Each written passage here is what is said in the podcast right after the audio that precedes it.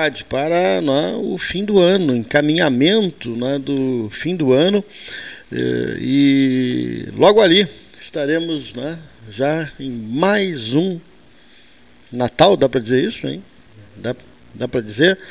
Já com uma melhora né, da, da pandemia, enfim, vamos né, vencendo o 2021, hoje 25 de outubro. Aqui no 27 graus nesse momento, aqui na região central de Pelotas. Amanhã, aqui na Associação Comercial de Pelotas, teremos mais uma edição né, do Comerciante do Ano.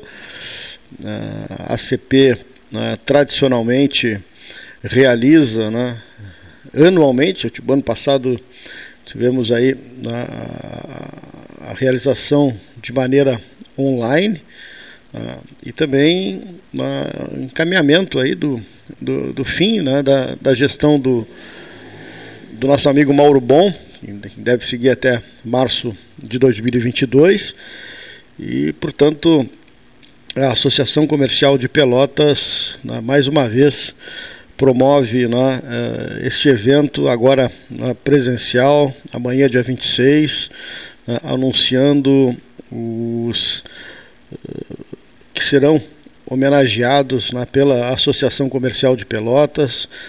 Anualmente temos né, o, o evento que é, é uma cerimônia, né, entrega de, de títulos, né, e nessa ocasião recebem o comerciante do ano, a madeireira Menegoto, representada pelo Edson Menegoto, pelo Marcelo, né, que é o filho do, do seu Edson, né, o, os homenageados 2021 Comerciante do Ano, né, Madeireira Menegoto. O Mérito Serviços, o Instituto Pesquisa de Opinião, da Elis Radman, sua fundadora, o IPO, né, que muitos anos funcionou ali no edifício do Banco Real, no Banlavoura. Né. A instituição amiga de Pelotas será né, a Brigada Militar, representada pelo Major Paulo Renato Scherdim, comandante do, do 4 BPM, e também o comerciante do ano, a Maria Helena Lubke, hum, da GESC, Imperatriz Doces Finos, o Mérito Serviços, o, o Guilherme Monques e a Instituição Amiga de Pelotas Beneficência Portuguesa, relacionados de 2020, que também estarão tá, neste ato amanhã, né, estão recebendo ah, as suas condecorações, já que no ano passado não houve evento presencial. Então, o evento deste ano reúne 2020 e 2021 nesses nomes né, que eu repassei uh, uh, nesse momento aos ouvintes do 13. Então, mais uma edição do, do da outorga, né, do, da cerimônia né, da Associação Comercial de Pelotas, aqui que abriga o estúdio do 13, né, aqui no sétimo andar do, do, do edifício do Palácio do Comércio, bem no centro, bem no coração de Pelotas. Nós vamos começar o programa de hoje falando de saúde.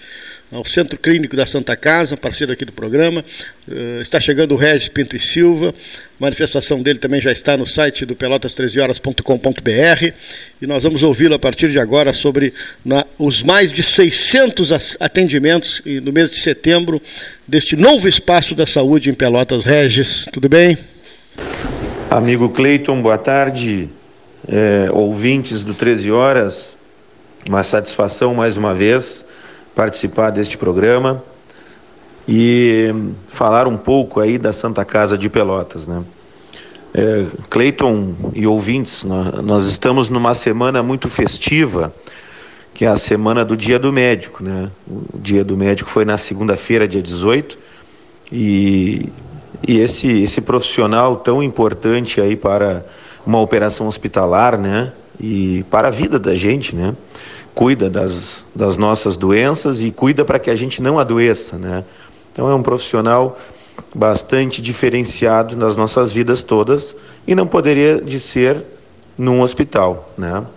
Aqui a gente ouve entre os médicos que O hospital só é hospital, né? Porque tem, tem a figura do médico para fazer a operação funcionar, para fazer todas, todas as outras áreas do hospital funcionarem, né? E então é o hospital é, sobre, sobrevive com a parceria do médico e o médico também sobrevive com a parceria do hospital. E então é uma semana muito festiva. Né, nossos cumprimentos a todo o corpo clínico da Santa Casa e a todos os médicos da nossa cidade, né, que tão bem nos tratam. Pelotas tem, tem uma, uma vantagem competitiva muito grande na área de medicina, né, por ter duas universidades muito qualificadas de medicina, muito qualificadas. Corpo clínico da cidade, né, assim, é, melhor dizendo, é extremamente qualificado, né? Temos ícones, né, dentro da, da comunidade médica da cidade, né? E a Santa Casa, Cleiton e ouvintes, é, continua se transformando, né? Esta semana nós uh, entregamos lá no centro clínico, né, é, um bloco cirúrgico todo montado é, para cirurgias ambulatoriais, né? Esse nosso centro clínico aqui está com uma com uma demanda enorme, né? Uma procura muito grande da, dos pacientes pelas consultas especializadas que ofertamos aqui. É, para ter uma ideia, Cleiton, nós inauguramos em maio maio com 160 consultas, né?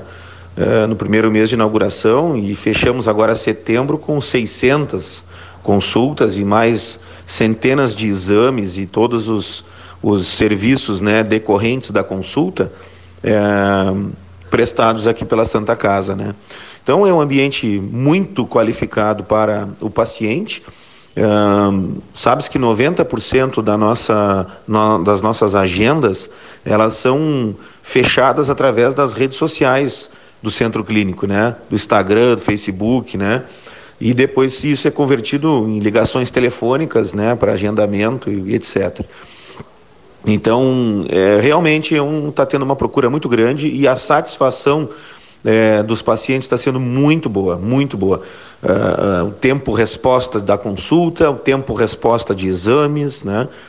Enfim, então agora entregamos um, um bloco cirúrgico ali na área ambulatorial, né, para pacientes particulares e convênio, e, e disponibilizamos isso para a comunidade, né? Agora em novembro a gente inaugura uma sala de vacinas. Então nós comercializaremos vacinas aqui na Santa Casa né? As pessoas já vêm aqui para consumir alguma consulta, algum exame, algum procedimento, poderão também escolher a Santa Casa para poder comprar a sua vacina né? e sair daqui já com ela pronto. Né? Então, hotelaria também. Também nessa semana nós entregamos dois apartamentos premium, né? dois super apartamentos aqui na Santa Casa, uh, que já estão postados nas nossas redes sociais os vídeos dos apartamentos, né, com uma vista belíssima para o jardim, né, e com todo o conforto, todo o conforto que o paciente e o acompanhante do paciente é, é, necessita e merece, né. Então, aos pouquinhos, Cleiton, a gente, a gente vem qualificando o hospital, né, uh, num ambiente mais agradável, um ambiente mais claro, mais alegre.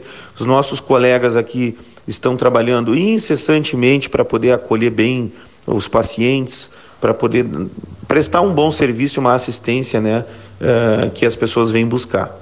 Então, a Santa Casa, é, é, mais uma vez, parabeniza a comunidade médica né, e está à disposição da comunidade. Tá bem? Uma boa sexta-feira, um bom final de semana e um abraço a todos. Pinto e Silva? Falando sobre o Centro Clínico da Santa Casa de Pelotas. Tá? É, e que registrou, como disse o Regis, mais de quase 600 atendimentos no mês de setembro. Né? Não é um atendimento privado, particular, mas que está à disposição né, de todas as pessoas, não há necessidade de ser sócio, não tem convênio, não tem né, carteirinha, é um, uma clínica geral. Você tem diversos né, procedimentos. Dizes sempre, né? No, é, no, deixar bem claro um é. ponto, né? Precisa Isso, é, não, não, não, adianta a gente correr para atendimento lá, é. lá é coisa programada, é consultas, enfim. 190 anos hoje de São José do Norte, né? registro aqui no 13 Horas, município de São José do Norte, fazendo 190 anos marca aí, temos diversos ouvintes ali do Rio Grande, né, do, Já do outro lado. transmitimos né? de lá, lembras? No São José do Norte, 13 horas. É, 190 anos. Transmitimos de lá, um inesquecível São José. É a única vez que eu fui a São José do Norte. Eu gostaria, de, eu gostaria de, antes de fazer o meu voo livre, de voltar a São José do Norte. Sabia? Gostaria mesmo, seu Paulo Gastão Neto, de voltar a São José do bem Norte. Bem pertinho, chance Sim, que não falta. Pertinho. Outro lugar que você gostaria de voltar, seu Cleiton, Ilha Bela, litoral norte de São Paulo. Nove períodos de férias no auge da juventude. Ah, Ilha Bela, que linda tu és, Ilha Bela. O problema são os borrachudos lá. Mas praias deslumbrantes, paradisíacas, litoral norte de São Paulo. Falando em litoral norte de São Paulo, equivoca-se o senhor, meu caro repórter. O senhor não vai falar com São Paulo. Eu achei que iria anunciar um amigo meu de São Paulo, mas não. Vou anunciá-lo de Belo Horizonte, o endereço de João Paulo II Aí iniciou aquela missa naquela manhã luminosa, dizendo ao povo concentrado no coração da capital mineira: Mas que belo, que belo horizonte! Nunca me saiu da cabeça José Roberto Leite Reis. O endereço do futuro campeão brasileiro. O endereço do futuro campeão brasileiro Atlético Mineiro. Nunca me saiu da cabeça essa frase de Carol Voitila, o Papa João Paulo II. 26 anos, 5 meses e 17 dias de pontificado, o terceiro maior pontificado da história da igreja. Senhor José Roberto, engenheiro José Roberto, boa tarde. Só um pouquinho aqui. Seu Cleito e suas barberagens. Um cultivante com toda essa sua verbosidade. Olha aqui. Minas, Ó oh, Minas Gerais, quem foi que me falou? Esse cheirinho de queijo é demais. Né? Mercado de Belo Horizonte. Os encantos, de, de os encantos da, da, da, visita de Ouro Preto. Né?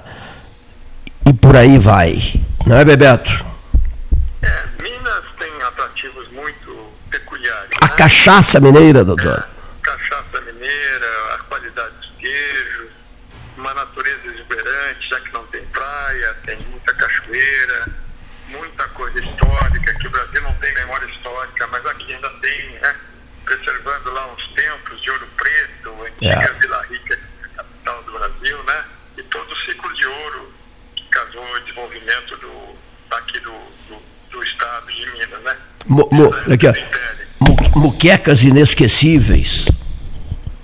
É, muqueca, fubá, um monte de coisa, costelinha de porco, o famoso feijão tropeiro, isso tudo são, são coisas muito boas aqui de Minas tu te ambientaste muito bem em Belo Horizonte. Né? O José Roberto Leite Reis estava na Espanha, acabou de chegar da Espanha, está, está em Belo Horizonte e atende a um pedido de seu velho amigo, é, no sentido, ele é engenheiro de Minas. E nós somos amigos desde os anos, desde o final dos anos 60. Bom, então, o que o, que, que, o, que o senhor Cleiton pede ao senhor José Roberto Leite Reis? O senhor Cleiton está fissurado num assunto que o Paulo Gazzanello já se deixou contagiar, que se chama nióbio. Nióbio. Mas antes, antes do nióbio, vamos falar de outras coisas. Antes, um pouquinho do nióbio. É, o diretor da rádio da Universidade Católica de Pelotas, padre Marcos Bicalho, Marcos Bicalho é um torcedor entusiasta do, do Atlético Mineiro. Né? O Cleito é Cruzeiro, eu sou Cruzeiro de Minas. Estou vivendo um momento dramático em Minas Gerais e outro momento dramático aqui em Pelotas, no, no estádio Bento Freitas. Né? Eu já estou comprando lanternas e mais lanternas, mas enfim. enfim, enfim. O Atlético, ninguém alcança mais o Atlético, concordas comigo ou não? Está perguntando para mim? Sim. Tá, mas tá disparado à frente. O Fluminense deu uma força ontem. Não, não tem um time que estaria tão forte assim, mas pela... segurança de recuperação, né? Mas olha aqui. Flamengo, Palmeiras, é. Mas disparou, o Atlético está lá, lá, lá, de, lá de Ninguém enxerga mais o Atlético Mineiro. Não sei, mas tem acho que 27 pontos ou 30 pontos ainda para jogar, né? É, não, mas isso é, isso, isso é pormenor, né? E tem um treinador maravilhoso, o Cuca, por sinal, grande amigo, grande amigo do Beto Vetromilli, nosso comentarista aqui do 13 Horas. Tem uma, cuida de uma programação esportiva importantíssima na rádio, o Beto Vetromilli, e é íntimo amigo do Cuca. Está eufórico com a caminhada do Cuca no Campeonato Brasileiro e ficou muito entristecido com a eliminação do Atlético Mineiro na Libertadores da América. Né? Ficou muito entristecido. Mas que, o título brasileiro será a consagração dos atleticanos de, de todos os lugares. O Atlético tem torcedores no Brasil inteiro. Tu és o que aí em Belo Horizonte, Bebeto?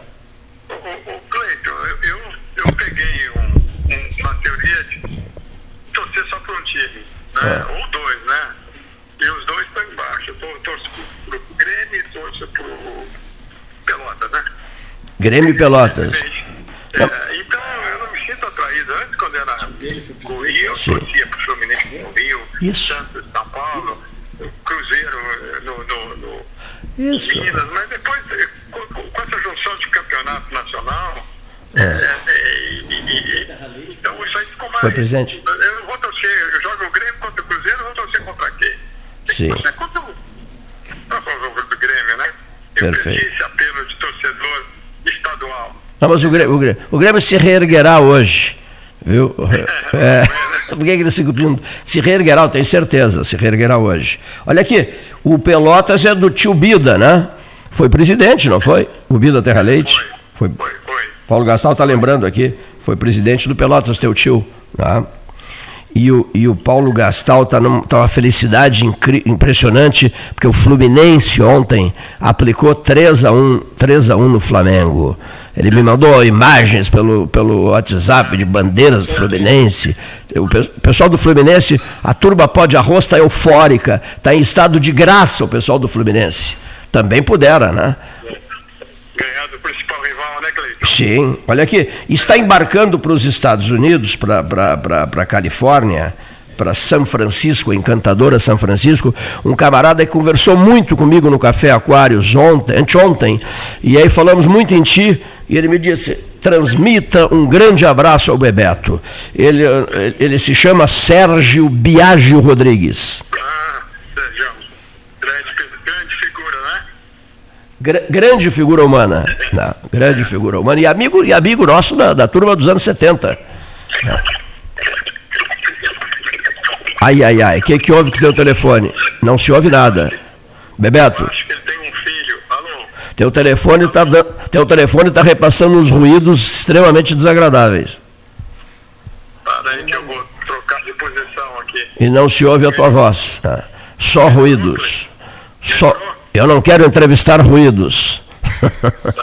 agora tá bom, agora tá bom. Bom, esses ruídos talvez sinalizem o seguinte: e o nióbio, seu Cleiton? E o nióbio? Você fica conversando com um amigo seu de uma vida inteira e se esquece do profissionalismo? O profissionalismo requer uma palavra contundente de Belo Horizonte, de um engenheiro de Minas, sobre o nióbio. A pergunta inicial é: representaria a redenção nacional, doutor José Roberto Leite Reis? Não, Cleiton, não. Não?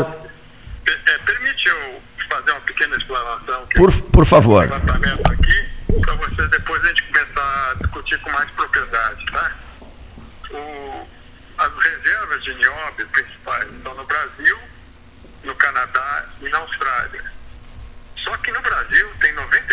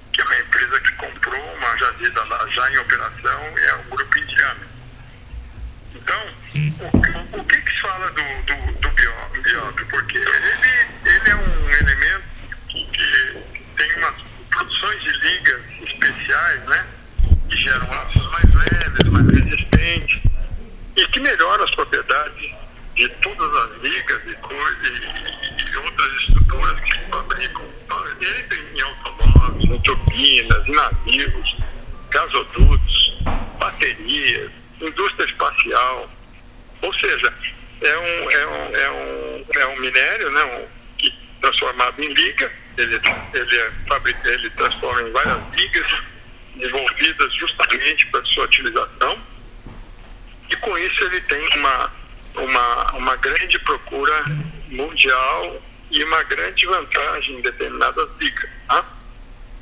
O, o que está acontecendo agora né, com, esse, com esse assunto de nióbio em evidência?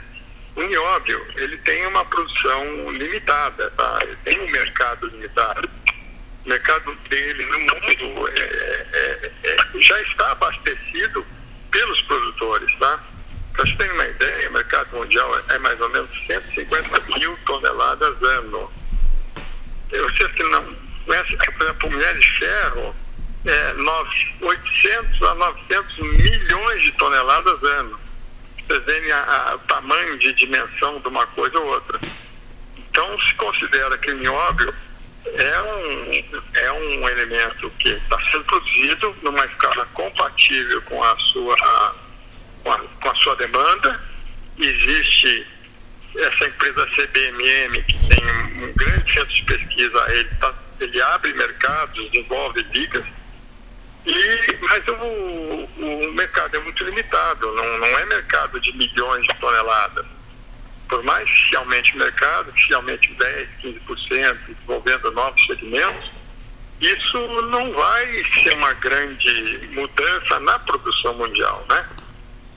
Então, a CBMM é um grupo que 70% é do grupo é nacional, tá? É da Moreira Salles tem acionistas chineses e japoneses nas fundações e atua no mercado por mais de 60 anos. Né? E é uma empresa de destaque, é a principal empresa de, de nióbio, responde por 85, 90% da produção do mundo.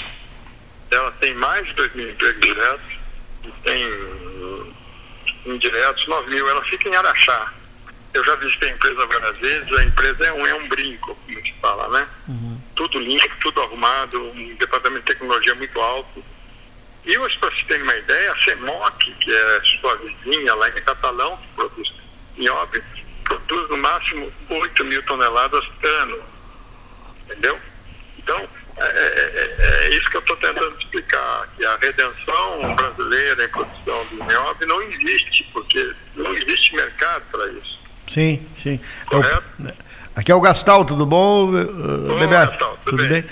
Eh, recentemente, o presidente Jair Bolsonaro esteve em Caxias do Sul uh, para tratar do grafeno. Tem algum paralelo que se possa fazer? Falaste indústria aeronáutica, o grafeno pode ser utilizado uh, em relação a, a, a, esse, a esse produto novo que a Universidade de Caxias vem estudando? É, o, o grafeno ele vem do grafite, tá? é, é uma, uma, transformação que fizeram em, em grafite e ele tem várias aplicações futuras possíveis. Estou dizendo futuras porque ninguém ainda está usando graf, grafeno de uma forma industrial é, é, contínua. O grafeno é um produto que está aparecendo aqui com muitas promessas e realmente é, é, ele vai dar um, um sobrepreço, um, uma lucratividade para quem começar a produzir grafeno. Mas tudo também é, é regulado pela lei de, de oferta e procura, de mercado. Não é que o cara tenha o grafeno e, e consiga produzir um milhão de toneladas, consiga vender um milhão de toneladas. Tá? Tem que ter demanda para isso. O, então é isso que acontece com o nióbio. Uhum. Tá? O nióbio, as reservas dessas empresas que produzem, dão mais de 100, 100 anos. Né? Então, desenvolver outros prospectos, foi falado daquele prospecto do nióbio de Seis Lagos, lá na Amazônia, que é o futuro mundial, maior depósito do mundo. Isso tudo tá, é falado sem uma, um embasamento técnico. Tá? É, ninguém vai colocar um dinheiro numa reserva indígena, tá? numa logística muito difícil de, além disso, um, um, problemas ambientais enormes, porque lá é uma reserva natural muito bonita, para produzir nióbio e vender para quem? O investimento que tiver lá de fazer não, não compensa o, o, a fatia de mercado que eventualmente ele vai conseguir. Então, é, é tudo é, sem embasamento técnico. E, além disso, essas reservas aí, que são, são milhões e milhões de toneladas lá, é tudo especulação. Não tem nenhum dado concreto tá, que permita uma avaliação certa do real potencial de lá. Correto? Sim, sim. O, o nióbio é utilizado na medicina também, né? Contraste. É, ele, ele é usado em contraste, ele é usado em ressonância magnética. É, tem bastantes aplicações, mas só que é o seguinte, o, o, mercado comprador é esse, é de 150, 180 mil toneladas ano.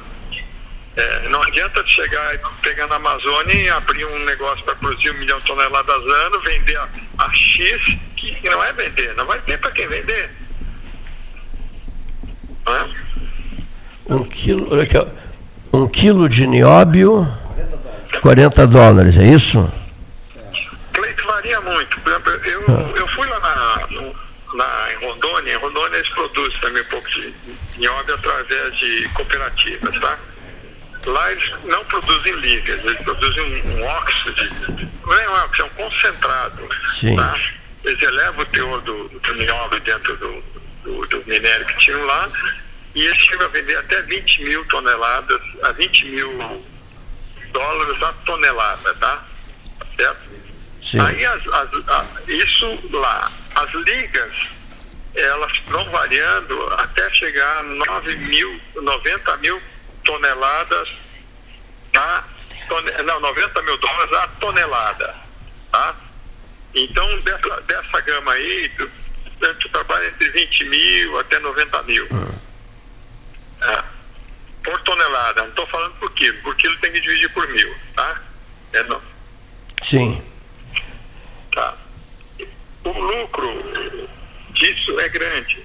Mas, a, por exemplo, para formar uma liga, tem, tem, começa desde a parte de tração, depois faz a parte de concentração, depois faz a parte de metalurgia, que é o enriquecimento, e depois faz a parte de, de liga, são as misturas das ligas especiais. Então é complexo. Tá? E essa complexidade leva a um preço. Lógico que nunca vai ser um preço de custo de 30, 40 mil dólares a tonelada. A lucratividade é muito boa.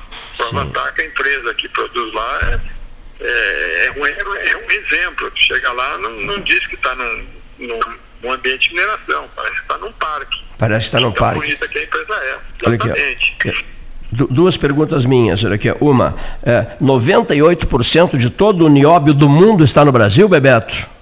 É, 95, 95%. 95%. Todo ele no Brasil? Todo ele no Brasil, mas é, concentrado em Araxá. Em Araxá. Outra coisa, várias reportagens foram, foram feitas recentemente que até dizem o seguinte: não sei se é exagero nisso ou não, que o presidente da República eleito recebe um convite e fica uma semana em Araxá. Que fica uma semana em Araxá debatendo, debatendo, debatendo sobre minérios, isso, aquilo, aquilo outro, e depois seria hóspede dos Rockefeller, pode ser não?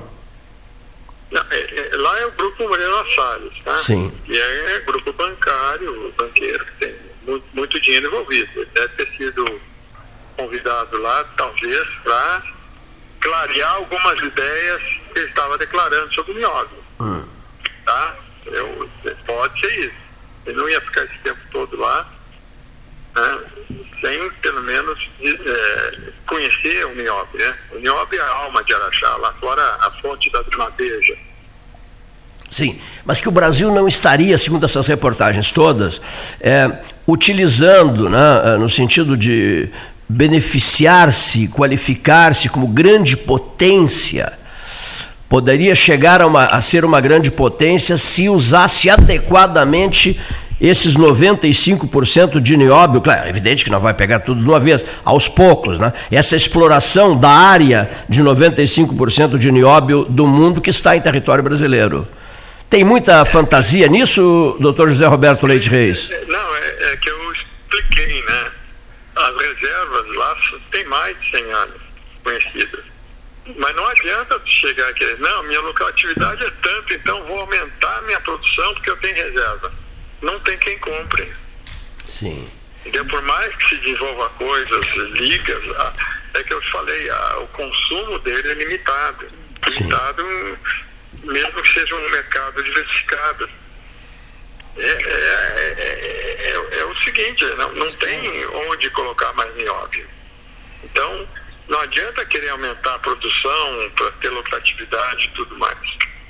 E quais são os, outra- os países interessados nesse nosso nióbio? É, Não, a- é, é- é basicamente quem compra são é, europeus, é, a China compra, Estados Unidos compra, todo mundo compra. Tem, tem 50, 60 países, no mínimo, que compram do que compram do aqui do Brasil. fundamentalmente da área de Araxá, é isso? É, porque Araxá é, é a maior produtora, para você ter uma ideia. Sim. Ela- a- a- a- o, seu, o segundo produtor do Brasil, que é a CEMOC, que fica em Catalão, em Goiás, Sim. ela produz em torno de 8 mil, 7 a 8 mil. Sim. A, a, a, a, a CBM em Araxá está produzindo 120 mil. A diferença é muito grande. Depois do nióbio nas explorações feitas aí em Minas Gerais, aparece em segundo lugar. Não, não, o nióbio nem é o primeiro lugar, não. é? Claro que não. Não é o primeiro lugar. Não. Minério de ferro. Minério, minério, de, minério de ferro, o primeiro lugar. É isso? É, o- é, o minério de ferro que é o grande produtor aqui, né? Sim. Depois vem, depois vem o ouro, tem muito ouro. Muito ouro, né? É, e, e em valor agregado, eu acho que o nióbio seria o terceiro, um quarto ou quinto minério de importância aqui em Minas. Muito Tem bem. o, tem o fosfato, se produz muito fosfato aqui, fertilizantes. Sim. Então, minério de ferro, o ouro, o fosfato, etc. Virá em quarto ou quinto lugar o nióbio, o nióbio brasileiro. É, eu não tenho certeza desse número, mas Sim. em termos de importância, Conversei um dia desses com a dona Neide, que era amicíssima do, do avô do governador, e ela já está providenciando uma nova fala do governador das Minas Gerais ao, ao debate 13 horas. Não chegou, a, não chegou a hora dele ainda em relação a um projeto nacional, Bebeto? Olha, Cleiton, eu- ele tem uma coisa, eu sempre, eu nunca fui político, né? Sim. Esse é meu técnico, eu sempre defendi um, a pessoas que queiram trabalhar mesmo com nacionalismo. Sim. tá? Eu não votei no Zema, porque eu não voto aqui, voto em São Paulo, mas ele saneou o Estado, tá? Está pagando dinheiro, é, mudou o perfil de Minas, que estavam caindo os pedaços do Estado que ele assumiu, está dando até auxílio, benefício para Covid pelo governo, ou seja, você está dando seu auxílio, está sobrando dinheiro. Sim. Eu acho um, um- um bom nome, né, para se pensar nisso. Tá? O, o problema dele é que ele não tem a repercussão nacional. Sim. Vai faltar isso, Ele não está faltando. chegar e quebrar os grandes players aí do, do candidato a presidente, né? Um médico amigo meu, Eu acho como pessoa ele é bem, um médico amigo, um médico amigo meu aqui de Pelotas, doutor Paulo Fernando Lisboa, é fã do Zema. José Roberto, para encerrar nossa conversa, o Eduardo Leite tem chances contra o Dória? eu, não, não sou político, não, não, não, não me coloquem como fazer comentários políticos. Te imagina político? Te imagina, por uns Não, minutos. Político por três minutos. Ah. O Dória não pode sair na rua sem levar uma almada. Tá? Não pode sair às ruas sem levar um. Sem, atira um ovo nele, é isso? Exatamente. Então, Ah. quer dizer, o Eduardo Leite ainda não chegou nesse ponto de levar a almada na rua. Então, em, em termos de, de popularidade, em termos de rejeição, o Ah. Dória, coitado, ele está ele tá num, lá embaixo do poço, tá? Pois é, mas São Paulo é muito forte, né? São Paulo é forte, mas o nível de rejeição, rejeição dele é forte. É muito alto também. Mesmo que ele sentare no, no, no pelo que tu vê, forte, sim, né? pelo que tu vês chances uh, do Eduardo Leite, né? para o Eduardo, em favor do Eduardo Leite. É, o Eduardo Leite tem chance por essa rejeição grande do Dória é, na mídia, né? Sim. Muito bem. Prezadíssimo amigo, saudações gaúchas aos mineiros e em breve quero beber cachaça das Minas Gerais. Tá bom, então venha que vou reservar uma 12 anos envelhecida em Carvalho. Beberei a garrafa. Diz o Paulo Gastal, para ele se desestressar, ele tem que beber toda a garrafa. tá bom, eu agradeço a oportunidade, espero que eu tenha sido claro, né, de uma forma imparcial colocando que o Uniob não é a redenção do Brasil, tá? Perfeitíssimo, muito boa a tua manifestação, como sempre. Caloroso abraço, estimado amigo. Tá, falou, obrigado a todos. Um abraço, amigo Bebeto. José Roberto Leite Reis conversando conosco. Já vou ligar aqui, ligação imediata. Tese derrubada. Hein? Tese derrubada. Será, hein? Sim, o especialista acabou de dizer que eu gosto tanto desse assunto nióbio. Olha aqui, ó. o presidente Bolsonaro também disse que era redenção nacional. Mas... Não, mas não tem nada a ver com o presidente tese, Bolsonaro. Olha aqui, ó. Não, mas foi ele que disse, né? Que o nióbio seria, seria redenção nacional. Está no ar, sim. Está no ar, sim. Está no, tá no ar, está no ar. Aqui, olha aqui, ó. Estamos, é, as pessoas perguntam, está no ar, está no ar. É bem tá, assim tá mesmo, bem informal, bem informal. Está no ar, está no ar. Olha aqui, ó. Está no ar. Bom, tem tanta coisa importante para ser dita aqui, vamos ver se, é, se tem um depoimento importante agora, né, a ser feito aqui no 13 Horas pelo ex-reitor. Doutora Julieta, boa tarde. De novo. Botando viva, direto. Doutora Julieta, boa tarde. Boa tarde, está me ouvindo? Estou ouvindo. Olha aqui só, eu, eu, a sugestão. Quer dar a sugestão? Aqui tem que ser, por causa do telefone. Olha aqui. O, o, o eu, eu, acho, eu, o 13 acha que deve haver um grande entendimento e que vocês, medicina e reitoria do FIPEL, tem que partir para um projeto integrado no sentido de questionarem problemas, resolverem problemas, etc., é, e, e, e, olharem todos para o futuro cheios de esperança, né? cheios de esperança. Né? É, é, o professor César Borges, que foi três vezes reitor da UFPEL, foi quem mais tempo ficou no cargo, três mandatos total, 12 anos, ele tem uma sugestão e eu pedi a ele que trocasse uma ideia contigo no microfone. Prezadíssima doutora Julieta Carriconde Fripe, diretora da Faculdade de Direito, da, da, de Medicina, Cleiton, da, direito, da de Direito é tua, de Medicina da Universidade Federal de Pelotas. César. Alô, boa tarde aos ouvintes do, do 13, ao Cleito e também a minha amiga ex-aluna, cara diretora da Faculdade de Medicina. Infelizmente, eu, eu, ele me pegou aqui é, na corrida para comentar algumas coisas que, que, não tem nada a ver diretamente com a Faculdade de Medicina, mas agora fez essa questão e eu, eu fiquei assim um pouco preocupado com algumas observações, mas de qualquer forma está muito correta a ideia do Cleito de que tem que haver uma pacificação entre a, a Faculdade de Medicina e a reitoria é, da UFPEL, porque está havendo um, uma, um clima muito difícil de soluções de problemas, pelo que me parece.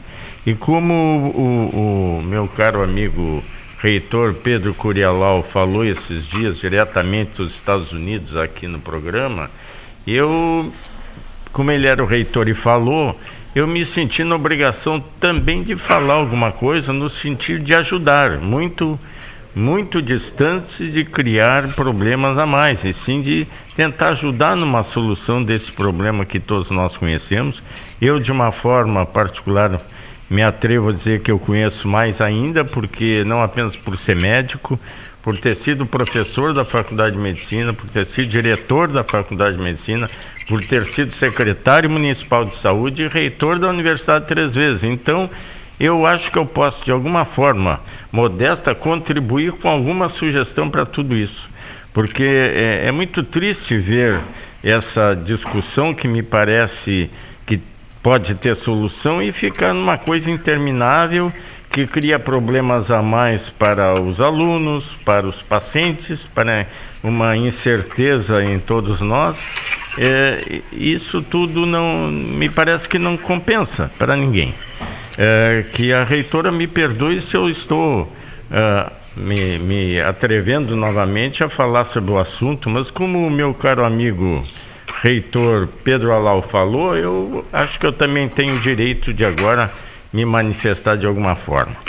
É, em primeiro lugar, eu quero dizer que o projeto, o grande projeto de um grande hospital, foi feito na, na minha gestão, realmente. Foi o início da construção quando a empresa colocou ali um canteiro de obras.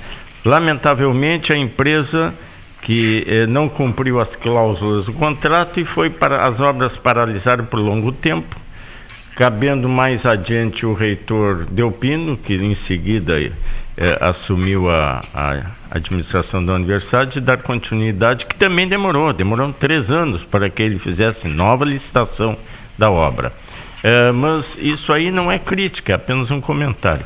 Mas, de qualquer forma, agora que estaríamos prontos para fazer tudo isso, o grande hospital 370 leitos, ou 364 leitos, seja o que for, parece que, que está ainda nas mãos da Ebserve, que ela está sendo bastante intransigente. É óbvio que isso é uma questão de dinheiro, obviamente, é só esse o problema, não tem outra justificativa possível. Não se faz, por outro lado, não se faz uma obra desse porte de 250 leitos ou de 300 leitos em dois, três dias, muito menos em um ano porque há um prazo de licitação a ser feito, há um prazo a ser respeitado tecnicamente, então isso não é tão rápido. Vai ultrapassar esse governo. Não sabemos ainda qual será o presidente da República nos próximos, no próximo ano ou nos próximos anos, então caberá à reitoria da universidade, juntamente com a direção da Faculdade de Medicina, lutar por recursos. Isso aí é o normal, sempre foi assim. Não vai mudar nada, sempre é assim. É uma questão de convencimento em Brasília. E ninguém melhor do que a reitora e a diretora da medicina unidas fazer esse trabalho. Eu acho que as eleições para reitor já passaram há muito tempo. Agora o objeto é outro e o objetivo também é outro. É lutar em prol da nossa Faculdade de Medicina, que lamentavelmente está é, sofrendo por todo esse problema e nós temos que solucionar. É muito, é muito correta a observação feita pelo pró-reitor, eh, o professor Paulo Ferreira, quando disse que a obra, eh, que o, ou melhor, que o atual ambulatório da Faculdade de Medicina, ali onde foi chamado de paliteiro, faz parte do projeto de construção, é verdadeiro. Esse projeto é antigo, fomos nós que fizemos naquela época e realmente a construção do hospital escola está ali e deve ser ali. É claro que esse ambulatório tem que ser colocado em outro lugar temporariamente. Então é importante, uma sugestão minha é que fosse incluído nas cláusulas da negociação com a Observe que ela dê recursos e que instale um novo ambulatório para a Faculdade de Medicina. Ah, tem um barulho aqui que eu não estou. Eu acho que é o celular de alguém. Não sei se a doutora Julieta está na oi, linha. Oi, é, não, ouvindo, não mexe ouvindo. o celular, por favor. Senão dá aqui uma interferência, desculpe, a gente não ouve. Então, o importante, é, a minha sugestão é que exista uma cláusula feita pela reitoria, em que observem a obrigação de instalar um novo ambulatório. Tem área suficiente na universidade para isso. Eu me recordo que a, a laneira foi comprada por nós na minha gestão. Fizemos uma recuperação da área, que depois, ao longo desses dez anos passados, tudo caiu, o teto caiu, nada foi mantido que foi feito no meu período. E, lamentavelmente, aquilo ali poderia ser um grande ambulatório ao lado, ao lado desse excepcional, excelente trabalho feito em prol da, da desse trabalho com as pessoas do tratamento paliativo feito pela professora Julieta, ou seja, aquilo ali é imexível, está funcionando muito bem. Então, ao lado tem espaço suficiente para fazer um grande ambulatório da Faculdade de Medicina, um, uma excelente área que basta a querer botar dinheiro ali e fazer um ambulatório. Enquanto isso, é feita a construção em cima do ambulatório atual, que cederia lugar para um novo ambulatório. É uma sugestão, uma, uma simples sugestão. E é selar a paz. Não se justifica esse tipo de, é, de discussão, de debate entre reitoria e faculdade de medicina nesse sentido. E eu me permito ainda falar um outro aspecto. Lamentavelmente, quem se prejudica com essas discussões todas sempre é o paciente e o aluno. E, por outro lado, é, é compreensível que a que, que a administração que não tem conhecimento médico de enfermagem especializada atue achando que é uma coisa simplesmente burocrática que se resolva. As questões médicas, as questões de saúde têm que ser resolvidas por as pessoas que são da área. Não adianta uma outra pessoa, por mais autoconhecimento técnico, que mais PhD que dispõe em qualquer área, ter conhecimento sobre saúde não é a mesma coisa. Eu jamais, como reitor, me atreveria a dar uma opinião sobre a área do direito, a área da engenharia, a área de computação, porque eu não entendo absolutamente nada. Então, a função nossa, como administradores maiores de uma universidade, seria apenas, ou era apenas conciliar as ideias, fazer uma maneira de que tudo saísse da melhor forma possível, em paz. Então, essa é a minha sugestão. Me perdoem se eu, se eu ultrapassei os meus limites, estou falando aqui, mas como ex-professor, ex-reitor, que possa dar alguma contribuição. Eu sei que eu sou certamente um, um, um, reitor muito punido e serei sempre, até morrer, eu acho, porque eu fiz coisas demais. Talvez não tivesse feito tanta coisa pela universidade com as pessoas que me apoiaram os colegas e administradores da universidade, talvez eu estivesse outro, outro, outra situação bastante diferente e não estaria aqui perturbando a, o 13 horas com essas observações. E finalmente eu quero aqui aproveitar esse momento, Cleiton, se me permite, e dar, fazer um pedido à população. O pedido é que se vacinem. A doença continua. Parece que todo mundo esqueceu que Covid está no ar.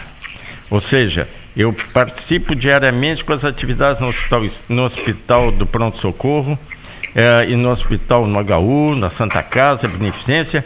O vírus está por aí, as pessoas estão funcionando, sobretudo por causa do clima, verão, etc., como se nada tivesse acontecendo. Mais grave ainda são as fake news ou, ou notícias verdadeiras, entre aspas, que são emitidas por pessoas que não conhecem absolutamente nada da área de saúde. Infelizmente, eu li no jornal há, pouco de que o, o, o, existe o risco, uh, saiu na, num jornal que eu li, acho que foi a zero hora, pouco, eu, imagino, em que, em que o presidente da República faz uma conotação, uma, uma vinculação entre a vacina a doutora Julia está falando, eu acho que há uma interferência aqui, a gente não ouve. É, oi, oi. É, só, só um pouquinho, não fale, que senão. Está havendo uma interferência, desculpa, Julieta, que a gente não ouve, acho que falou alguma coisa aí, interfere aqui. Mas apenas rapidamente, então, uh, houve uma notícia de que as, as pessoas que se vacinam contra a Covid têm risco de contrair HIV. É uma coisa absurda, um troço louco desse tipo. Então, esse tipo de notícia para os jovens é muito ruim, porque as pessoas, não é todo mundo, mas principalmente para os jovens, que estão evitando, com medo de se vacinarem. Por favor, façam a vacina, porque o risco é muito grande. Ainda a propósito disso, eu quero lamentar aqui o falecimento do Dr. Antônio Pinho, neurologista, neurocirurgião da nossa cidade, que é, faleceu recentemente em virtude da Covid. E também eu quero aqui é, lamentar é, o falecimento da dona Daisy, a esposa do nosso querido amigo Irajá Rodrigues, prefeito, ex-prefeito da nossa cidade, um estimado amigo. E eu quero aqui transmitir o meu abraço a, a, a família dos, dessas duas pessoas que nós tanto é, gostamos e, e, lamentavelmente faleceram nesses dias recentemente. Então, a família do Irajá e a família do Antônio Pinho, os meus sentimentos e um, um abraço para que eu sei que nada conforta, mas que tenham pelo menos uh, o conforto dado por Deus nesse momento tão difícil. Cleiton, eu vou parar de falar, muito obrigado, é isso aí.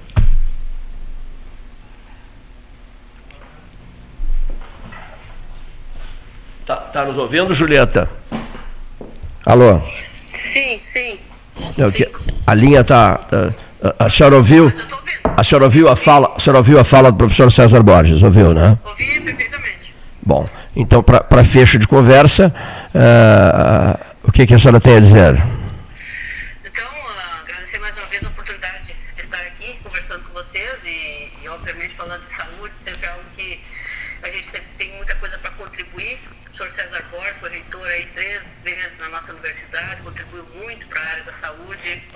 notório saber na área, em termos de gestão e, e de visão, inclusive, no que tange uh, o crescimento e a importância do, por exemplo, de crescer áreas assistenciais que não existiam, né, ter visão, buscar recursos e tudo mais. Então, ele sempre tem coisas a contribuir.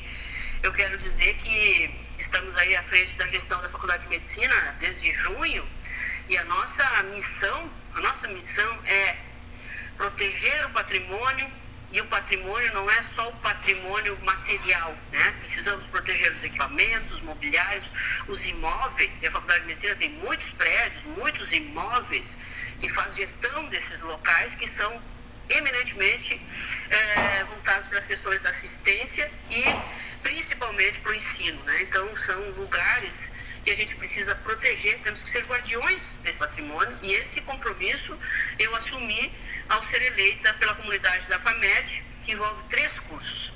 E, na verdade, os três cursos, as três categorias são o nosso maior patrimônio. Proteger e garantir que os recursos humanos que fazem parte do, do, do contexto da FAMED possam, de fato, desenvolver o seu trabalho de docência na área técnica para atender a nossa missão, que é formar profissionais para a área da saúde. No nosso caso ali, medicina, psicologia e terapia ocupacional. Então, essa é a nossa missão e nós queremos muito, muito mesmo uh, ter voz. O nome da nossa gestão é Nossa Voz. Nós queremos dar voz e ter voz diante das nossas relações interinstitucionais e na própria instituição. Então, queremos sim dialogar com a reitoria, estamos. Uh, inclusive várias agendas temos pedido com a reitoria e, e estamos sendo atendidos em reuniões. É, e essa pauta que envolve o ambulatório central ali da nossa faculdade de medicina, ela é uma pauta muito importante que a gente precisa ter voz, ter voz. Te digo porque, na verdade, quando a gente fala de todos os nossos ambulatórios que temos ali, o paliteiro, que acho que desde 2005 está ali implementado, são 2.500 metros quadrados de área, que é o nosso ambulatório central, mas também temos o ambulatório de ginecologia, de pediatria, saúde mental, o espaço ali no Amilcar, onde tá, estão os cursos de psicologia e terapia ocupacional na clínica escola, também o centro de diabetes e hipertensão, todos esses espaços, né, e são é, patrimônio da FAMED, né, e a gente faz gestão desses espaços, e o paleteiro, ele é o maior, ele é o maior em termos de tamanho, né, e de quantitativo de pessoas que atende ali, então são, é uma estrutura que, que é referência para muitas especialidades, cabe destacar o, o SAI, né, que é o Serviço de Atendimento para Pessoas com HIV e AIDS, referência regional, né, é, que atende, ao somando tudo, dá mais de 3 mil atendimentos ali na, no paliteiro, que todo mundo chama, né? Então, é uma estrutura que, que a gente faz gestão, queremos continuar fazendo gestão. É, já dialogamos internamente com a comunidade, em Assembleia Geral, essa semana que passou. Hoje teve reunião do Conselho Departamental que aprovou também na Assembleia do Conselho Departamental, do Departamental é, que a não cedência do nosso patrimônio para a IBSER. Nós não queremos ceder o nosso patrimônio que faz parte do, da FAMED para a IBSER neste momento. Futuramente, quando a, a, continuidade das obras do novo hospital se der, né? Porque a gente sabe que tem todo um histórico que começou com o professor César Borges, infelizmente naquela época a empreiteira abandonou a obra, e depois foi retomada a obra do Bloco 3, que está pronto aí, são 6 mil metros quadrados de área, centro de oncologia, e começou em 2016 a obra terminou agora em 2020. Então, um dos prédios do complexo previsto já está pronto.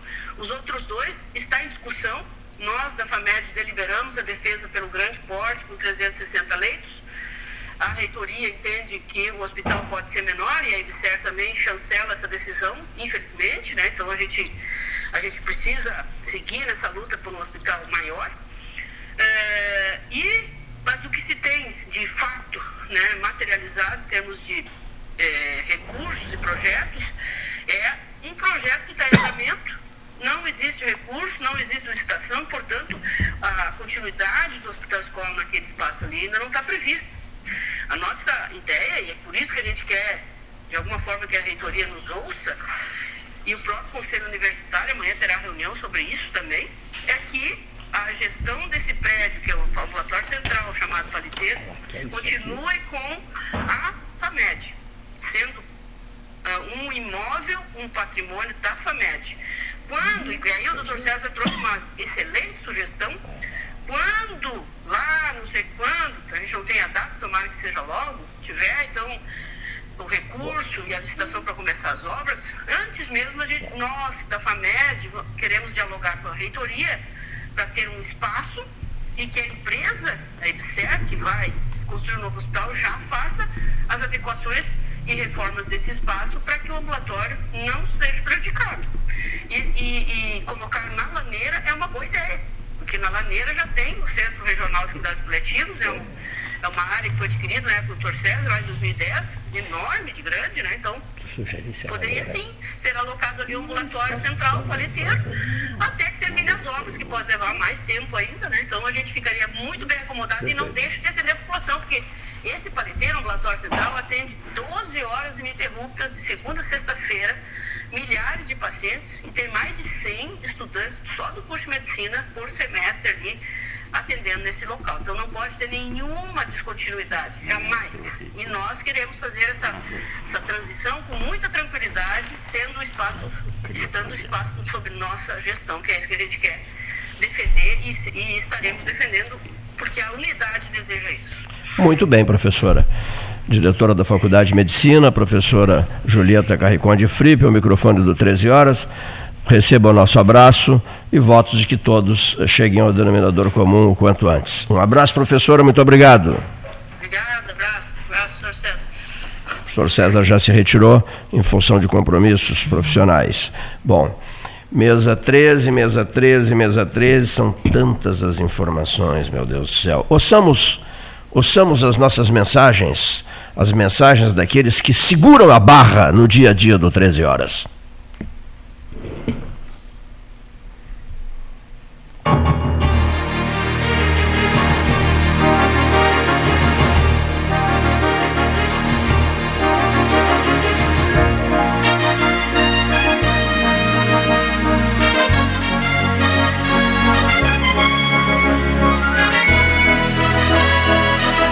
Associação Comercial de Pelotas é um dos órgãos mais antigos do país, sempre em defesa da classe empresarial, com uma história marcada pela transparência e pelo compromisso com seus associados. Faça parte do nosso quadro de sócios. A ACP está localizada no edifício Palácio do Comércio, Rua 7 de Setembro 274, telefone 3028 1541, com o ramal 200. A SPO ampliou e inovou. Há 40 anos prestando serviços em arquitetura e construção, agora também é consultoria imobiliária especializada. As tendências no mercado de imóveis, projeções, prospecções, oportunidades e as melhores estratégias e logísticas de compra e venda. Mande um WhatsApp para 53 98117 8685 ou ligue para 53 3028 9944 e converse com a equipe SPO. Aquarela Tintas, uma empresa com equipes especializadas em Pelotas, Rio Grande e Porto Alegre. Aquarela Tintas, Rua General Osório, 1259. Telefone 3225 5000. E também na Avenida Dom Pedro I, telefone 3281 1714. Aquarela Tintas. Dar valor é acreditar, apoiar e impulsionar. O Badesul dá valor para o Rio Grande e seus empreendedores crescerem.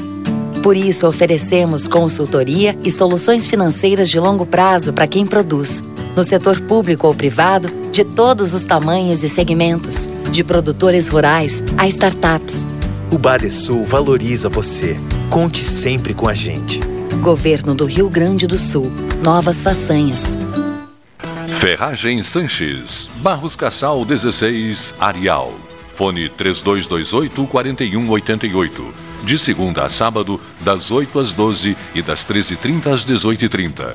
Material hidráulico, material elétrico, tintas, vernizes, tinners, máquinas serra mármore, furadeiras, cimento cola e ferragem em geral. Ferragem Sanches, Barros Cassal 16, Arial. Promoção Eu Acredito. Você passa no crédito. Banrisul e Mastercard fazem acontecer. 100 mil reais em prêmios, mais mentoria financeira para tirar seus planos do papel. E mais, centenas de prêmios para você agarrar no site da promoção. Atenção pro passo a passo. Cadastre-se no site da promoção. Jogue na máquina de prêmios sempre que usar seu cartão de crédito Banrisul Mastercard, independentemente do valor. Cadastre-se em euacredito.banrisul.com.br. Tu conhece aquele ditado, né? Em terra de vacinados, quem usa máscara é rei. Ah, muito boa. E essa então? Mais vale uma máscara no rosto do que duas no pulso. Perfeito. Espero que as pessoas entendam, né? Usar máscara devia ser mais popular do que qualquer ditado. Tchê, a máscara é fundamental no combate ao coronavírus, mesmo se tu já se vacinou. Afinal, quem vê máscara, vê coração. Proteja quem você ama. Uma iniciativa Prefeitura de Pelotas e Ecosul. Para não sofrer, é preciso saber viver. E saber viver, hoje, é evitar aglomerações, usar máscara, higienizar as mãos constantemente, manter o distanciamento e fazer tudo para proteger você e os outros. Para salvar vidas, as prefeituras da Zona Sul, desde o início da pandemia, realizaram muito e vão continuar trabalhando incansavelmente no combate ao coronavírus. Mas você precisa também continuar fazendo a sua parte. E lembre-se, vacina boa é vacina no braço. Fique atento ao calendário de vacinação e tome as duas doses. Assim, juntos, vamos vencer essa luta. A Zona Sul. Associação dos Municípios da Zona Sul. Suba no caixote do Café Aquário para debater a duplicação da BR-116. Sabe a fatura ou boleto que você tem que pagar, mas grana não tem não. A Simpay é a solução. Passa na Simpay e parcele no cartão a fatura e a multa e até o boletão. Use a Simpay e parcele no cartão a fatura e a multa e até o boletão. Com a Simpay, sua vida sempre ok. Passa na Simpay. Quer comprar, vender ou alugar? A Imobiliária Pelota é a parceira ideal para a realização dos seus desejos. Opções inovadoras de atendimento a qualquer hora e em qualquer lugar. WhatsApp, visita remota, tour virtual, contrato digital e outras ferramentas seguras e práticas para você fechar negócio sem precisar sair de casa. Na Imobiliária Pelota, os sonhos não param. Acesse www.pelotaimoveis.com.br WhatsApp 991 11 7432 Chega de disputar o sono com o seu colchão. Escolha ter uma noite divina com essas promoções. Conjunto Box Casal Atena, conforto macio com molas pocket ensacadas em 12 vezes de 165. Conjunto Box Casal Era, conforto firme com molas Max Spring, também em 12 vezes de 165. Tudo com pronta entrega. É só na Life Sleep Comfort, em Pelotas, Rio Grande e Porto Alegre. Mais internet pelo mesmo preço, com a velocidade que só a fibra ótica garante. Plano de 200 mega agora é 300 mega. Plano de 400 mega agora 500 mega. Polvo, a internet múltipla, 3199 4000. Genovese Vinhos, Delicateces, produtos de marca, a qualidade de sempre. Ligue 3225 7775, Doutor Amarante 526. Visite a sua Genovese Vinhos.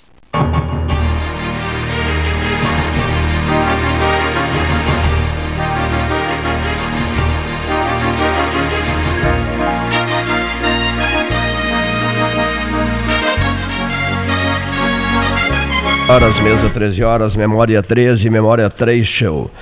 3 show delivery, acessou, clicou, chegou, 32848810, o fone 3 show. 3 show leve a vida bem. A memória, a memória 3 show busca acontecimentos de bem mais dos 40, bem mais do que 43 anos, além dos 43 anos do debate 13 horas. Vá de 3 show, um dos tradicionais endereços de Pelotas. São agora pela hora oficial Ótica Cristal, 14 horas e 16 minutos. Temperatura 28 graus. Uma uma segunda-feira, né, marcada por um sol intenso e um dia agradabilíssimo. perdão, nem um pouco agradável foi o episódio ocorrido no último, se não me engano, sábado, foi isso? Na, no, no município do Capão do Leão. Até N pessoas vêm nos pedindo desde ontem que o 13 Horas faça um, um debate especial com pessoas especializadas, com técnicos, sobre aquaplanagem, não é, Leonir? Não, não é que não, não se sabe se foi aquaplanagem, desconfia-se que possa ter sido, né? A caminhoneta de Jaguarão com o casal dono de um hotel lá e, e os dois filhinhos, o menininho de quatro e a menininha de seis, que se deslocavam para Jaguarão. A caminhoneta, numa tarde muito chuvosa, né? A caminhoneta capotou e caiu dentro de uma vala, de uma, de uma área ah, alagada. Presume-se que a causa mortes tenha sido por, por afogamento né? dos, quatro, dos quatro passageiros. Mari, pai, marido, mulher, pai e mãe. Que coisa. Eu, eu, eu comecei a imaginar outros, outros, outros acontecimentos no, ocorridos os, os, os, dentistas, lembra dos dentistas, né? aquele carro com os, com os dentistas a bordo, não me lembro quantos eram, né? depois aquele terrível acidente envolvendo o pessoal da veterinária na caminhoneta, que também caiu numa área alagada, e fica difícil a mente humana ter uma ideia do, do, do, do pavor e do inferno em que se transformam esses minutos que vão ter o peso de horas, né? É, por ocasião de uma morte tão cruel como essa, né? Eu recebi várias informações, mensagens, telefonemas, postagens, tudo por conta tudo por conta do 24, do 13, 24 horas, né? Durante 24 horas o 13 continua atuando, quando não no microfone, durante uma hora e meia, pouco mais do que isso às vezes, depois nas redes sociais, com intensa participação de toda a equipe do 13 nas redes sociais. E o que diziam essas mensagens? Diziam que a população de Jaguarão, que conhecia todos eles, ela era professora da, da, da Unipampa, né? ele era dono de hotel, figuras conhecidíssimas e muito respeitadas em Jaguarão, que Jaguarão ficou em estado de choque com essa tragédia. Direi eu agora, digo eu agora, não só Jaguarão, né? o sul do Rio Grande todo, onde eles tinham relações, ficou em estado de choque. Né? A crueldade dessa tragédia, a brutalidade dessa tragédia. Faço esse registro agora. Também destaco que as postagens feitas, que depois o Leonir as aproveitou eh, no site do 13, as postagens alcançaram números assustadores, impressionantes, de, de, de, pessoas no sul do Rio Grande que queriam mais detalhes acerca do ocorrido eh, na BR e no município do Capão do Leão. Fica feito esse registro, necessário registro, ao microfone do 13, sobre essa terrível tragédia envolvendo esse dono de hotel, essa professora da Unipampa e os seus dois filhinhos, a menina de seis e o menininho de quatro anos de idade. Dito isso, e trabalhando para a Ferragem Sanches do Areal, sempre aberta, Avenida Domingos de Almeida com esquina Barros Cassal. Vamos dar sequência ao programa. O seu problema é levado para Sanches. Aquilo está te incomodando e tal, que está lhe incomodando, você leva, chega lá e diz: Olha aqui, João Luiz, eu estou trazendo um problema, um senhor problema aqui, ó. E, e aí o João Luiz diz assim: é nosso agora, não é mais seu. O seu problema não é mais seu tornou-se um problema nosso e eles resolvem. É por isso que a clientela da Sanches Areal está em todos os bairros de Pelotas. Ferragem Sanches, bairro Areal, ao lado da equipe do 13. Na ponta da linha, na ponta da linha, na ponta da linha, o Dr. José Fernando Gonzalez.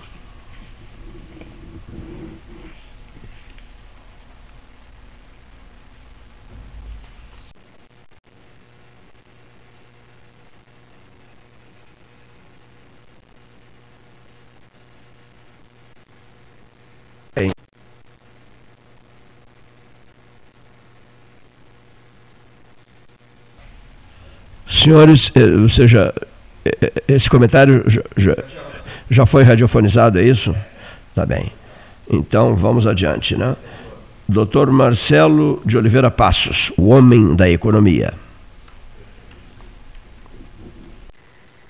Boa tarde, ouvintes do Pelotas 13 Horas. Boa tarde, Cleiton Rocha, Paulo Gastão Neto, Neivo Satialan, Henrique Pires, Renato Varoto, Marcelo Antunes Rax, e demais debatedores desta mesa antiga e influente de debate do extremo sul do país.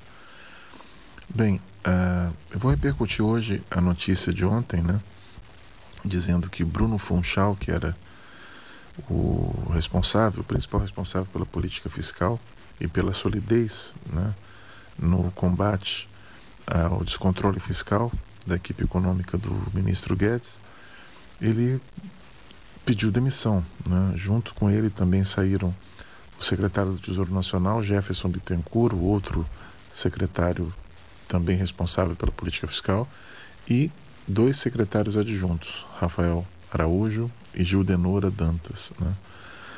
É uma notícia que preocupa porque é um sinal claro de que a equipe econômica ficou insatisfeita com uh, os novos arranjos políticos do presidente da República, né? Uh, no intuito de aprovar o Auxílio Brasil sem uh, identificar a fonte de onde sairá, de onde sairia, no caso, a receita para custear o Auxílio Brasil. E agora, né, na mesma toada, o governo segue uh, tentando um novo auxílio, um benefício aos caminhoneiros autônomos, né, para compensar a alta do preço do diesel, né? E novamente sem especificar a fonte de recursos como manda a lei de responsabilidade fiscal. Então, é, é preocupante isso porque eu acho improvável que o governo negocie com o Congresso e tente implementar tanto o Auxílio Brasil quanto esse novo benefício aos caminhoneiros de forma correta. Eu acho difícil que ele consiga isso porque ele encontra resistências na, no, na, no Senado, né? e não é fácil, não será fácil para o governo tentar esse caminho. Então, na prática, ele vai tentar, junto com o Centrão, uh, furar o teto. Né? Em bom português, furar o teto. Né? Encontrar uh, formas de viabilizar despesas sem previsão orçamentária, sem obedecer os ditames do regramento que uh, norteia a política fiscal. Né? E que é uma, foi uma conquista de vários governos, do governo FHC, a lei de, de responsabilidade fiscal e teto do gastos, dos gastos vem do governo Temer. Né? Uh, o descontrole fiscal gera consequências sérias, como aumento de juros, juros já subiram, juros futuros já subiram, né? a política monetária vai ficar mais apertada, os juros vão subir ainda mais, né? o Banco Central vai subir mais juros, uh, gera também aumento da inflação né? e gera outros problemas, como o agravamento da queda dos investimentos também, investimentos estrangeiros que já estavam caindo, estão caindo ainda mais ainda, a tendência é cair mais. São notícias ruins, né? o governo tenta, por um lado, uh, focar na reeleição de 2022, o presidente Bolsonaro está preocupado com a sua reeleição e está uh, ampliando gastos junto com o Centrão. Onde isso vai dar, não sei. Né? O fato é que o mercado está realmente preocupado com, essa, com esse cenário e a tendência é que isto, espero, né, espera-se que isso se agrave em 2022, que é um ano eleitoral. Tem também a PEC dos precatórios aí, que vai liberar 83 bilhões para ser, serem gastos no ano que vem. E a PEC dos precatórios, quando, quando adia gastos com os precatórios, na prática também é uma pedalada, é uma manobra fiscal que não agrada a ninguém que tenha uh, apreço pelas boas práticas de política econômica. Obrigado por me ouvirem. Até o próximo podcast. Muito obrigado, professor Marcelo de Oliveira Passos, conversando com a turma do 13. Um, alguns registros que eu entendo sejam registros necessários aqui. Falamos já sobre a tragédia de, da família de Jaguarão, que era uma coisa que não havia sido falada no 13 horas de hoje muita gente pedindo uh, que se fale sobre o Brasil de Pelotas. Eu não tive tempo hoje, foi uma manhã de muito trabalho. Uh, eu não tive tempo de pedir ao Beto Vetromilli, Leonir, que fizesse um comentário sobre a derrota, sobre a goleada sofrida pelo Brasil, que complica uma barbaridade as coisas para o rubro-negro. Deixe, vamos deixar o pedido para que o Beto faça esse comentário para amanhã, terça-feira, aqui no 13 horas. A quantas anda, né? Como é que fica a situação do Grêmio Esportivo Brasil depois de tudo isso. Muita gente perguntando pela saúde do, do, doutor, do doutor Luiz Antônio Veríssimo, eh, que está na UTI do Hospital São Chico, da Universidade Católica de Pelotas. O que, é que eu posso dizer agora? Não falei com, com os médicos eh, nem ontem nem hoje, mas o cenário é o mesmo. Ele está em recuperação, lenta, né? É, com problemas, é, uma batida violenta como foi no cérebro, ela requer que a pessoa fique recolhida. Ele está na UTI, devidamente medicado, não está entubado, está apenas com oxigênio e, e num, num, lento processo de recuperação que é a praxe nessas, que é, nessas situações. Logo à noite eu vou ter mais informações sobre a recuperação do nosso estimado amigo Luiz, Luiz Antônio Veríssimo, o, um dos pais do Ila, 76 anos de idade, primo do Luiz Fernando, primo do Luiz Fernando Veríssimo, o escritor famoso Luiz Fernando, né, que eles são, por sinal, muito amigos. Então, essa era, uma, esse era um registro. A, o outro, a outra pauta, que também não, vai, não será examinada hoje, por, por, por, por conta do tempo, tempo curto, e também, como é que eu vou debater comigo mesmo? Né? estou sozinho agora aqui, e amanhã nós teremos uns, uns duas ou três pessoas falando sobre a Câmara de Vereadores, né? por conta de umas postagens feitas por ouvintes, inúmeras postagens que dizem, que dizem mais ou menos assim: a manchete que foi gerada dessas postagens é a casa do povo longe do povo. Né? Ou seja, não vai ser fácil, dizem as pessoas. Aí dão, um mandou a seguinte mensagem: em Porto Alegre, onde é que fica a Prefeitura de Porto Alegre? No coração velho, no centro velho de Porto Alegre. Onde é que fica a Câmara de Vereadores? Idem. Onde é que fica o Palácio Piratini? No Centro Velho de Porto Alegre. Onde é que fica a Assembleia Legislativa do Rio Grande do Sul? No Centro Velho de Porto Alegre, no coração de Porto Alegre, né? Não sei se esse é o termo, centro velho, se essa, se essa é a expressão correta, mas faz de conta que seja. Tá? É, aqui, o que, que facilitaria a vida do cidadão que vem dos bairros, das vilas, vem de pontos distantes, desce do ônibus, etc. O que, que facilitaria a vida das pessoas? O poder executivo no centro já está ali, está ali, ali vai ficar. O poder legislativo que itinerante, nunca se sabe onde é que está o Poder Legislativo, está num prédio, está no outro, está no outro, fazem acordos, até tem pessoas que têm uns depoimentos impressionantes sobre acertos feitos com prefeitos que não deram em nada. Prefeitos anteriores, que não, não deu em nada, foi só conversa para boi dormir. Então, a Câmara fica para lá, para cá, etc, etc, etc. Eu tenho uma excelente relação com o presidente da Câmara, né, de vereadores, o Cristiano Silva. Já não posso dizer o mesmo em relação a um vice-presidente da Câmara. Né? Eu gosto das pessoas, dos operadores, assim, com as melhores intenções, constru, intenções construtivas, né? Uh, que se deixem tocar pelos raios do sol para conversas claras, abertas e francas. E que não, digamos assim, uh, se entusiasmem uh, com a treva. A treva é um horror, né? Tem gente que nasceu para a treva. Pois bem, então eu tenho uma excelente relação com o presidente da Câmara. Eu confesso que estou muito impressionado. O Parque Una. O que, que você acha do Parque Una, seu Cleiton Rocha? Chegou a mensagem agora aqui. Acho uma maravilha. Acho uma maravilha. Um cartão de apresentação de uma nova Pelotas. Um lugar deslumbrante. Quando você desce aquela avenida, que eu sempre esqueço o nome, avenida aquela. Hein? São Francisco de Paula, eu fico encantado com os prédios, com a qualidade dos prédios, com a altura dos prédios, com a beleza dos prédios. O Parque Una é uma joia, é uma verdadeira maravilha. Agora, doaram um terreno para a Câmara de Vereadores. Bom, estamos indo para lá porque doaram um terreno. Será que ninguém mais doaria um terreno? Não sei, o, o, o enfoque é o seguinte: nada, eu, eu, eu, é delicado falar nisso. Agora, o povo humilde dos bairros e das vilas, esse povo humilde tem dificuldades de locomoção. Então ele procura o quê? Ele procura a prefeitura aqui no centro. Ele procurava a Câmara, procura ainda a Câmara de Vereadores aqui no centro, lá na Barroso.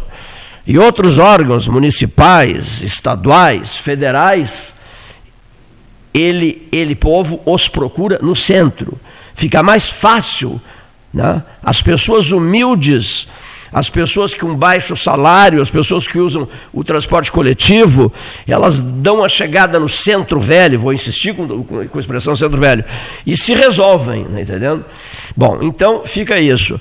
As manifestações de ouvintes, inúmeras manifestações, dezenas e dezenas e dezenas, estão aí.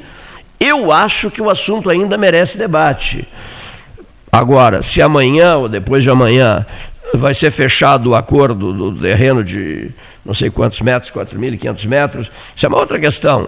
Evidentemente que é, compromete, né, porque sinaliza que a obra nova vai começar. Mas não impede que se discuta, que discutamos aqui, o que, que é o melhor para Pelotas. Né? Porque isso virou uma novela Será, eu sei, será assinado amanhã às 11 horas, a decisão está tomada, isso tudo eu sei.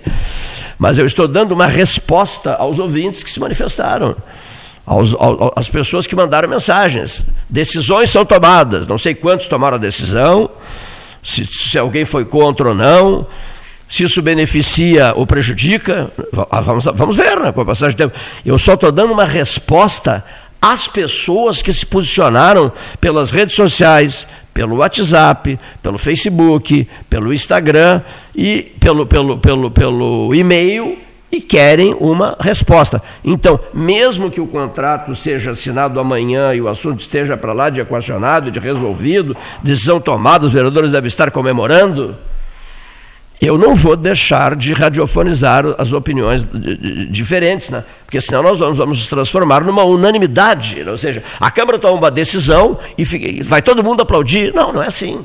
Todo mundo concorda com a decisão que a Câmara tomou? Não, evidente que não. Tanto que eu estou falando aqui, estou, falando, estou me manifestando aqui. Né? Não, não, não podemos chegar nesse estágio horroroso de concordar com tudo. Não está tudo uma verdadeira maravilha. Prossigam, inventem o que vocês quiserem e prossigam. Não é assim.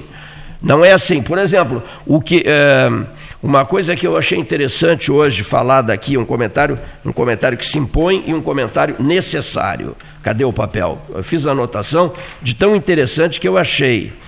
É a questão de que a reitoria do UFIPEL se entenda numa boa com a faculdade de medicina. Tá? Por quê? Quem vai procurar médico é o cidadão comum. Quem precisa de médico é o cidadão comum. É o assalariado que precisa de médico. É o povo humilde da cidade que precisa de médico. Vocês não estão falando com nenhum político aqui, demagogo. As pessoas precisam de atendimento médico. Eu recebo N pedidos para atendimento. Ainda hoje, graças ao, ao, ao Regis Espírito Silva, brilhante administrador da Santa Casa de Misericórdia, estamos resolvendo uma outra, um outro problema. Estou iniciando uma outra campanha para uma menininha também, problema de leucemia, que foi levada para Porto Alegre. Isso faz parte da vida da gente. Mas o que, é que eu achei interessante, senhores ouvintes? A tal cláusula, uma cláusula que impeça a paralisação do ambulatório, o ambulatório da UFPEL, da medicina da UFPEL, não pode parar durante a obra. Que obra? A obra do hospital escola. Para quando? Não sei. Eles vão ter que arrumar mais dinheiro. São 250 milhões, mais 50 milhões, uma totalização de 300 milhões. Isso não se faz de um dia para o outro. Olha a novela da duplicação da BR-116. Muita viagem, muito vai vem, muita articulação para conseguir esse dinheiro todo. Agora, não é possível que durante esse tempo todo, no qual se buscará 300 milhões de reais com as forças políticas, com a bancada do Rio Grande do Sul, eu vou continuar entrevistando os deputados estranhos a Pelotas. Por quê? Porque eles poderão nos ajudar logo ali. Não é benefício nenhum para o Cleiton Rocha, não. Eu entrevisto os deputados estranhos a Pelotas por uma razão. Porque daqui a pouco nós vamos precisar de toda a bancada do Rio Grande do Sul para arrancar esses 300 milhões. Que fique bem claro isso que eu já estou cansado de especulações equivocadas a meu respeito. Eu entrevisto o deputado federal estranho a Pelotas, como se estivesse entrevistando os daqui, porque na hora que eu precisar eu vou cobrar desses camaradas o voto favorável deles para nós aprovarmos é, verbas, como se aprovou aquela emenda, aquela emenda parlamentar de 85 milhões, numa transmissão ao vivo, sem parar, da Rede Sul Grandense de Rádio em Brasília, nem me lembro em que ano, acho que eu nem gastar lá uns dois anos, acho eu. Mas, enfim, o que, que não pode acontecer? Vou dizer o que, que não pode acontecer. É a medicina e a reitoria ficarem brigando. Isso é coisa de lugarejo. Isso é coisa de pessoas que não se qualificaram intelectualmente para, para estabelecer um, um, no mínimo que seja, mínimas que sejam, relações de cordialidade. Eu sou o paciente, eu sou o salário mínimo, eu preciso de atendimento, a reitoria está brigando com a medicina, a medicina está brigando, mas o que é isso com a reitoria? Porque discordam disso, concordam muito pouco, não sei no que, estão todos com os olhos voltados para 2024, é isso não? É o que eu tenho ouvido. Já ouvi uns sete, oito nomes. Nós estamos em 2021 e muita gente vai adoecer até 2024. Muita gente vai sofrer muito até 2024 e vai precisar do ambulatório da medicina. O, o, o, o problema é outro. Os vários segmentos da UFPEL já estão projetando nomes para a eleição do próximo reitor em 2024. É isso? Essa é, essa é a preocupação? consagrar o nome do A, do B, do C, não importa quem seja, mas para um pouquinho. Mas, mas qual é a missão de um administrador? Tanto vale para a medicina quanto para a reitoria. A missão não é cuidar da saúde das pessoas? Não há uma área hospitalar e de saúde respeitável dentro do UFPEL? Sabemos que sim.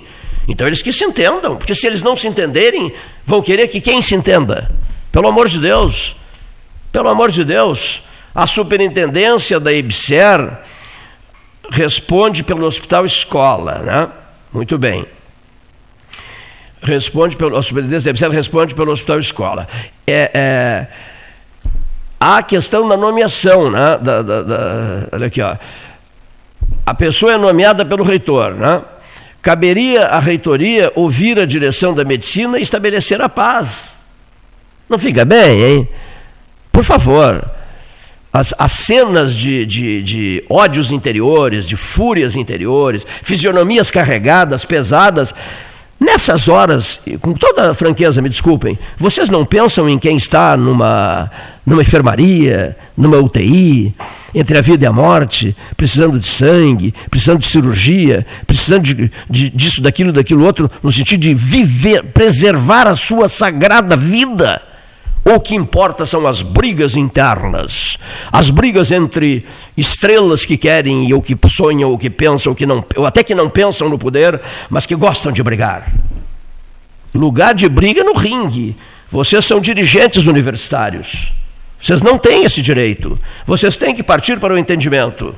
Não é possível que, que um, um ambulatório vai correr risco na medida em que há conflitos entre áreas, especialmente envolvendo a área da saúde entre administradores da instituição e área da saúde. Eu não tenho nada contra os administradores da instituição, até porque eu mesmo os chamei e eles não saíam daqui. Eu era a sexta maravilha do mundo. Depois, de uma hora para outra, passei a ser um certo ruim. Uh, péssimo, criticado duramente por eles. Por quê? Porque eu trato dessas questões aqui. Pô, qual é a questão que você trata? Não pode haver briga entre as áreas de ensino, entre as unidades, entre a reitoria e as unidades, sobretudo na área da saúde. Porque na área, não é que eu queira desmerecer outras áreas, não, não é isso. É que na área da saúde está o bem maior. Está o sagrado direito à vida lá na área da saúde. E é por isso que eu luto, só por isso que eu luto. Quanto a reitor, vice-reitor, pró-reitores, vários reitores comandando, isso é conversa fiada do dia a dia, as pessoas especulam, num debate se toca muito desses assuntos, mas todos passarão. Todos.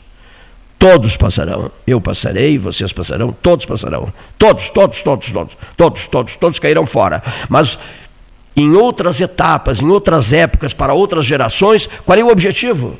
vida humana preservada, saúde, precisa-se de saúde, a garantia da saúde para as pessoas. Essa é a questão maior, preservar a vida das pessoas. E os dirigentes que pensam muito em eleições, que abaixem o facho, né? que concentrem-se nas necessidades da instituição nas necessidades da faculdade de medicina e não nos palanques eleitorais. Boa tarde.